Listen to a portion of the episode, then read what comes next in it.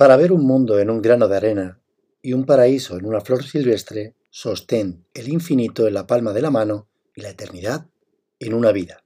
William Blake. Soy David Franco y te doy la bienvenida a este capítulo 22 de Pabellón de Curiosidades. Hablamos de la desconexión de la naturaleza y de la carta del gran jefe indio Seattle al presidente de los Estados Unidos.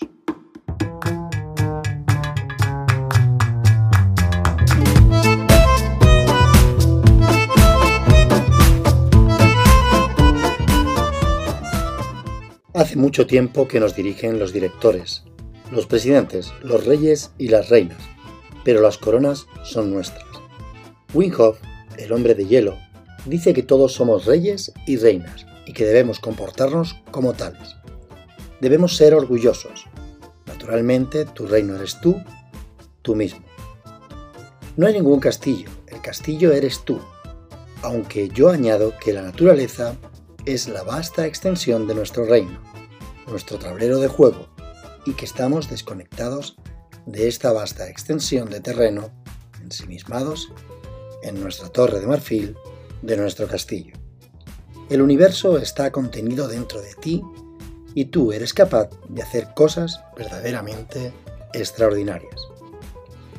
El silencio no se puede callar. Im Arabi, filósofo, poeta y místico sufí.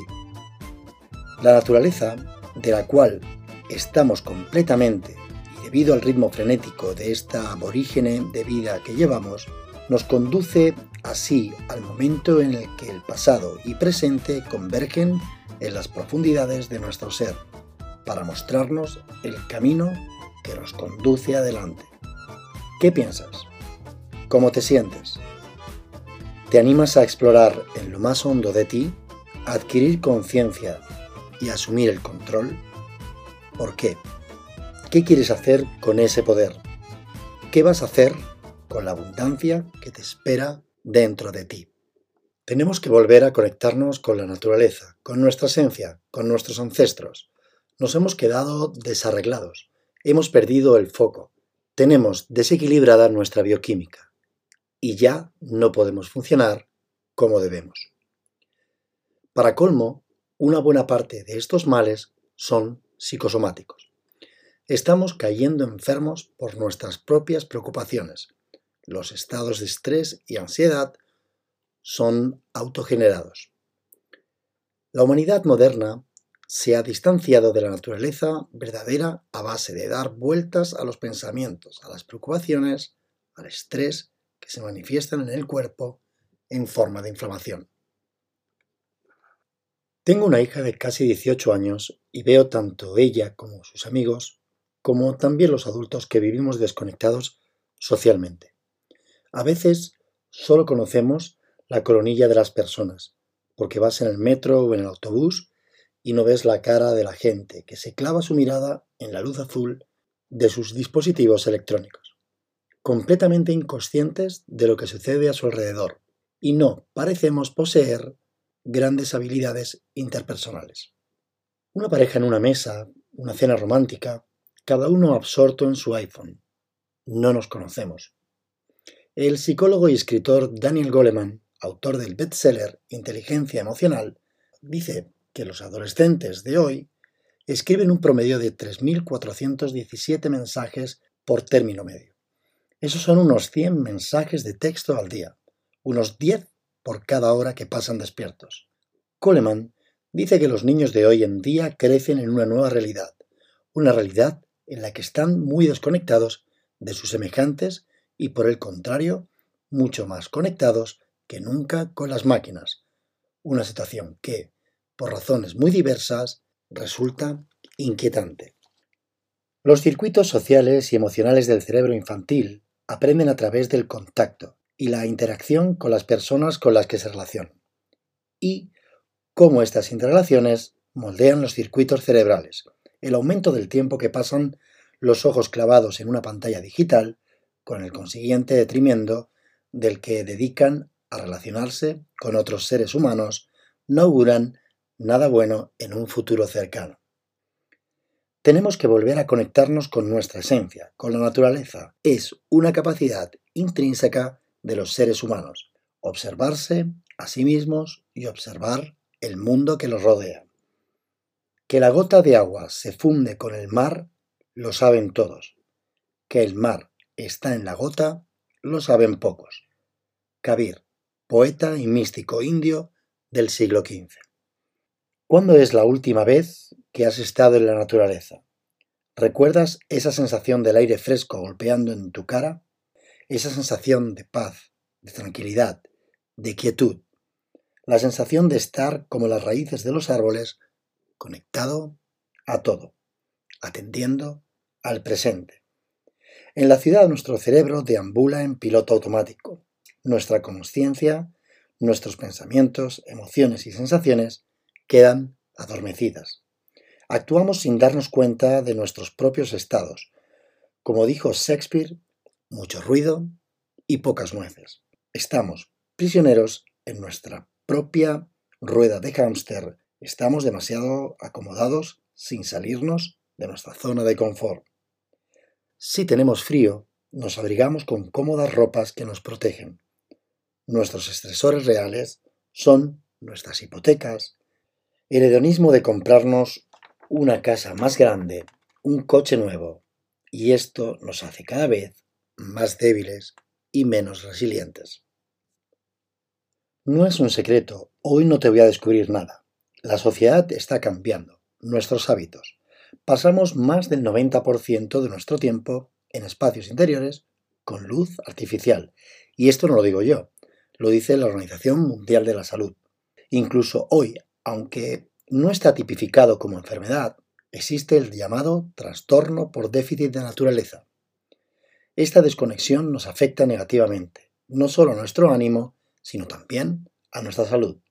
Ya te comenté en un capítulo del podcast que los japoneses tienen una palabra, Shinrin Yoku, que significa algo así como baño de bosques. Esta actividad consiste en ir a la naturaleza y activar nuestros cinco sentidos, a fin de obtener bienestar y beneficio para nuestra salud.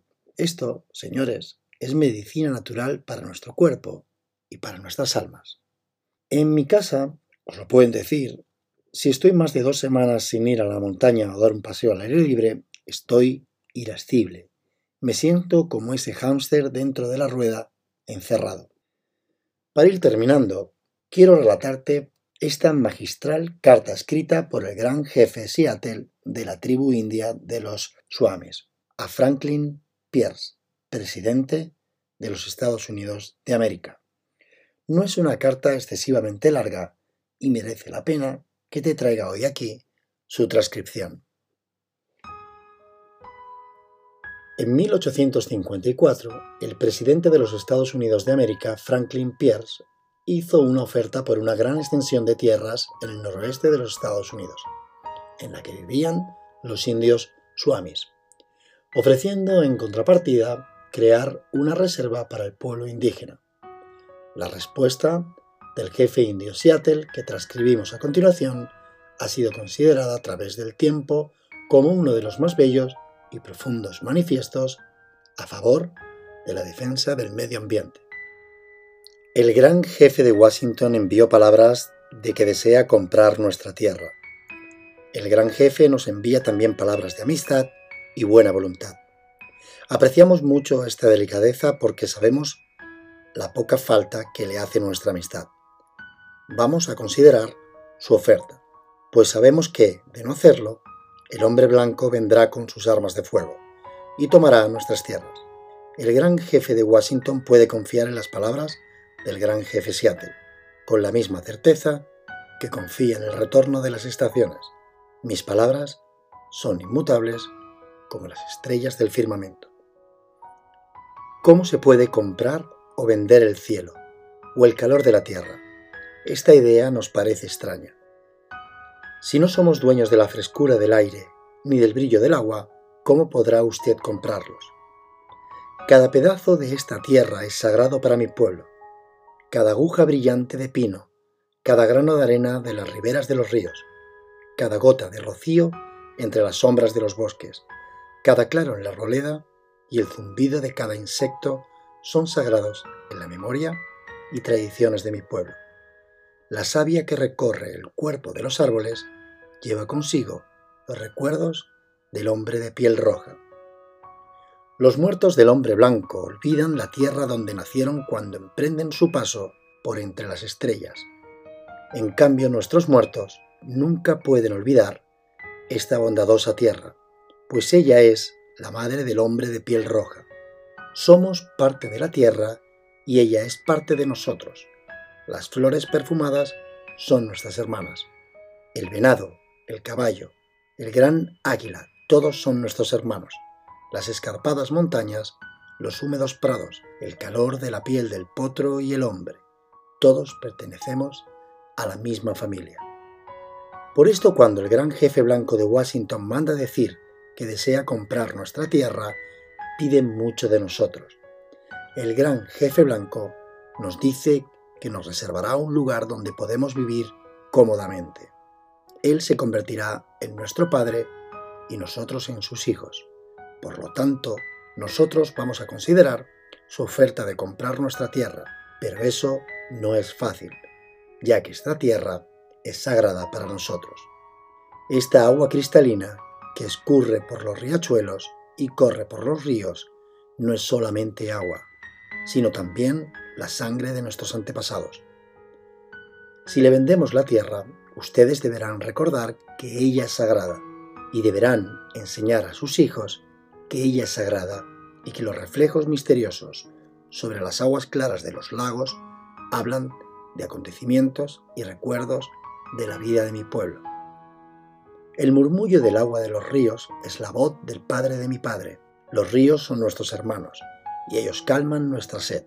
Los ríos llevan a nuestras canoas y nos dan peces para alimentar a nuestros hijos. Si les vendemos nuestras tierras, ustedes deberán recordar y enseñar a sus hijos que los ríos son nuestros hermanos y también los suyos. Y por tanto, deberéis tratar a los ríos con la misma dulzura con la que se trata a un hermano. Sabemos que el hombre blanco no comprende nuestro modo de vida. Tanto le importa un trozo de nuestra tierra como otro cualquiera, pues es un extraño que llega en la noche a arrancar de la tierra aquello que necesita. La tierra no es su hermana, sino su enemiga, y una vez conquistada la abandona y prosigue su camino, dejando atrás la tumba de sus padres sin importarle nada. Roba a la tierra aquello que pertenece a sus hijos y no le importa nada. Tanto la tumba de sus padres como los derechos de sus hijos son olvidados. Trata a su madre la tierra y a su hermano el cielo como cosas que se pueden comprar, saquear y vender, como si fueran corderos o collares que intercambian por otros objetos. Su hambre insaciable devorará todo lo que hay en la tierra y detrás suyo dejarán tan solo un desierto. Yo no entiendo. Nuestro modo de vida es muy diferente al de ustedes. La sola vista de sus ciudades apena los ojos del piel roja. Tal vez sea porque el hombre de piel roja es un salvaje y no comprende nada. No existe un lugar tranquilo en las ciudades del hombre blanco. Ni hay sitio donde escuchar cómo se abren las flores de los árboles en primavera o el movimiento de las alas de un insecto. Pero quizá también esto se deba a que soy un salvaje que no comprende bien las cosas. El ruido de las ciudades parece insultar los oídos.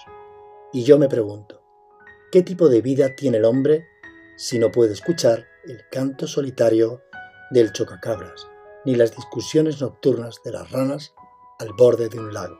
Soy un piel roja y nada entiendo.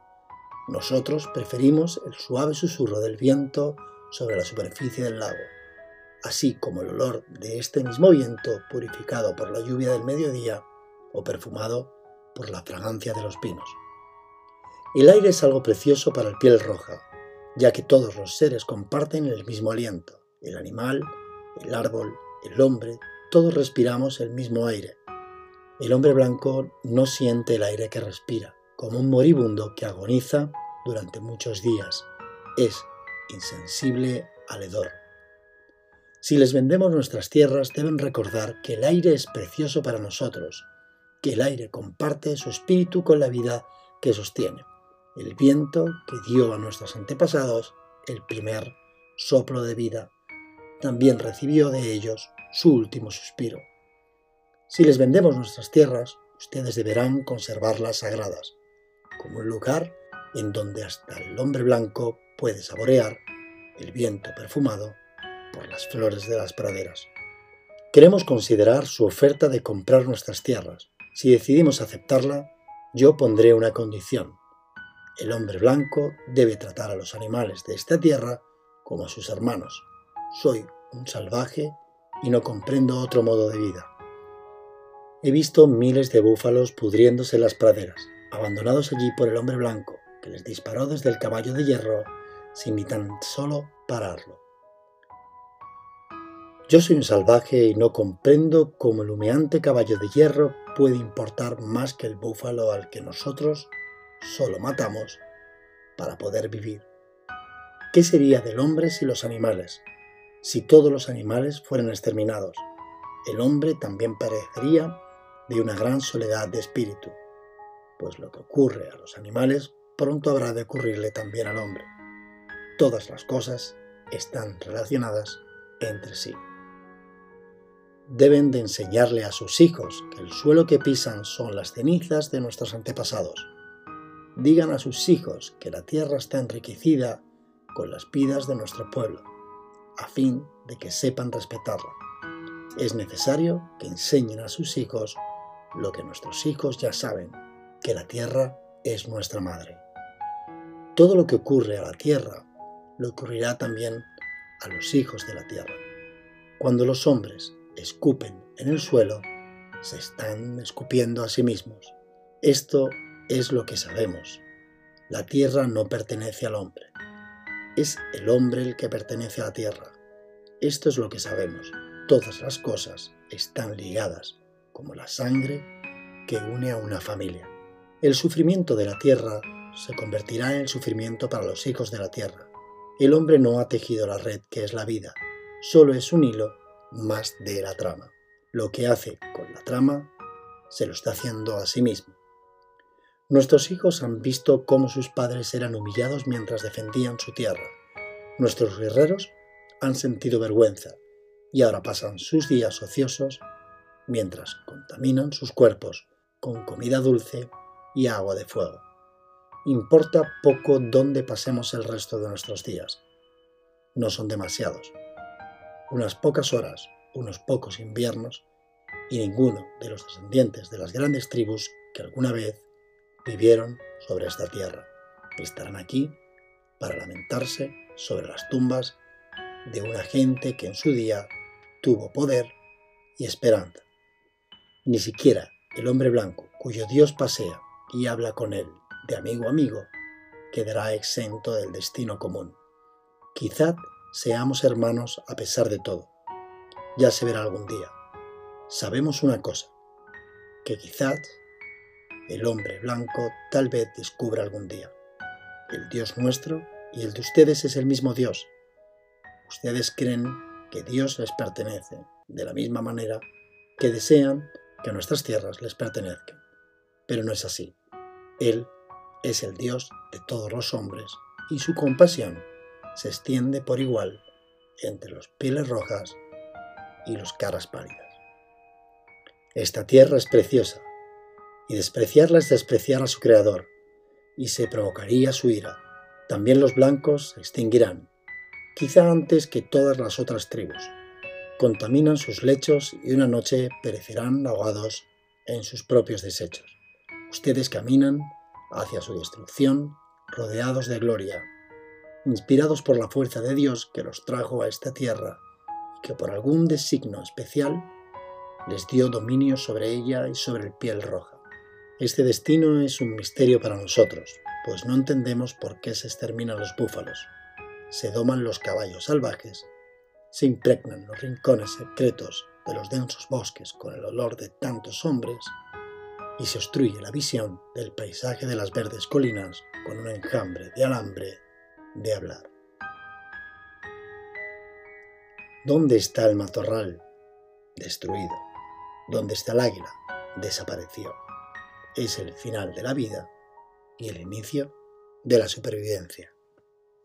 La lectura de esta carta me sobrecogió la primera vez que llegó a mí y hoy me sigue conmoviendo. Te deseo de corazón que halles el camino para volver a conectarte con la naturaleza, como seres humanos de luz y amor que somos. Nos vemos en el próximo capítulo y hasta entonces, que no se te olvide, ser feliz.